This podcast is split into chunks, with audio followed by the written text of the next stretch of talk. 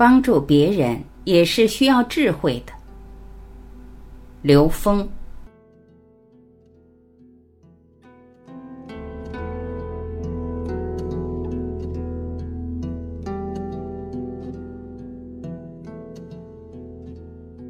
有人问刘峰老师：“今年年初，我对自己说，今后我只能对我自己负责，不想去对别人的事情给太多的建议。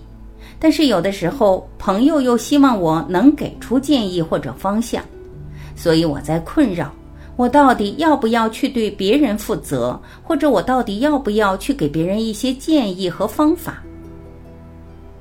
刘峰老师回答。关于负责这件事情，其实取决于你自己的智慧到了哪个境界。当你的境界到一定程度的时候，对别人的负责是一个自然的呈现；当你的智慧没有到一定境界的时候，你也读不懂别人真正需要的是什么，你只是按照自己觉得他需要什么去给予什么，那时候你还真帮不上大忙。帮助人的心是一种慈悲心。但是如果缺少智慧的话，你可能帮倒忙。现实中有很多这种情况，所以提升智慧是第一位的。你提升智慧的内在动力是什么？这件事很重要。你今年年初给自己的设定，可能是你觉得自己还没有达到一定智慧的时候，你担当不了外部的一切。所以你自己要提升到一定的境界，你才能够读懂别人真正需要什么。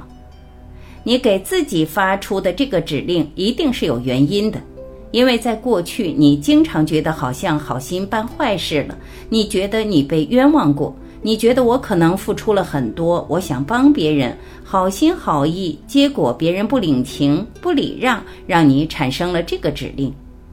如果你放大胸怀，你会发现，其实所有的存在都是自己的功课。当你真正明白一切存在全是你自己投影的时候，那你就知道，所有存在都是在帮你自己获得智慧，帮你自己提升的。这个时候，你的愿力就会发起来了。这个指令的建立需要有一个基础，需要你相信本自具足。需要相信你的世界，你是投影源。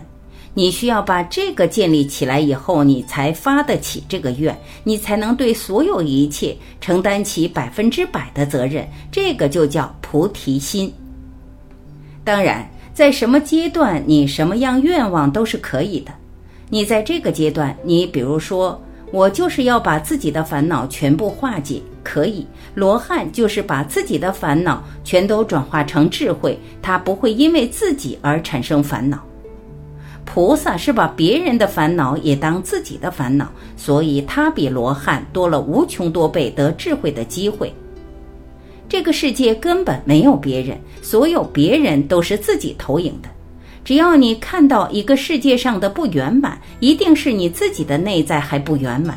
你把那个自己内在的不圆满给超越了以后，让它圆满，你就会投影出一个圆满的世界。这就是佛看众生皆是佛。打铁必先自身硬，照顾好自己，对自己负责。你的维度决定了你能解决什么样的问题，你能帮助多少人化解。但实质上不是你帮助别人化解，是别人给了你一个机会，让你获得智慧，让你圆满。如果你还能看到别人的烦恼，而且你还相信自己的直觉能给别人引导，可能能帮助别人，这说明你的慈悲心并没有把你困在一个小的范围内。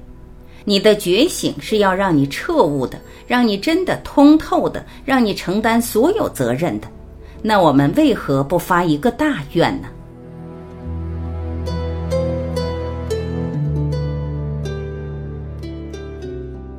感谢聆听，我是晚琪，今天我们就分享到这儿，明天再会。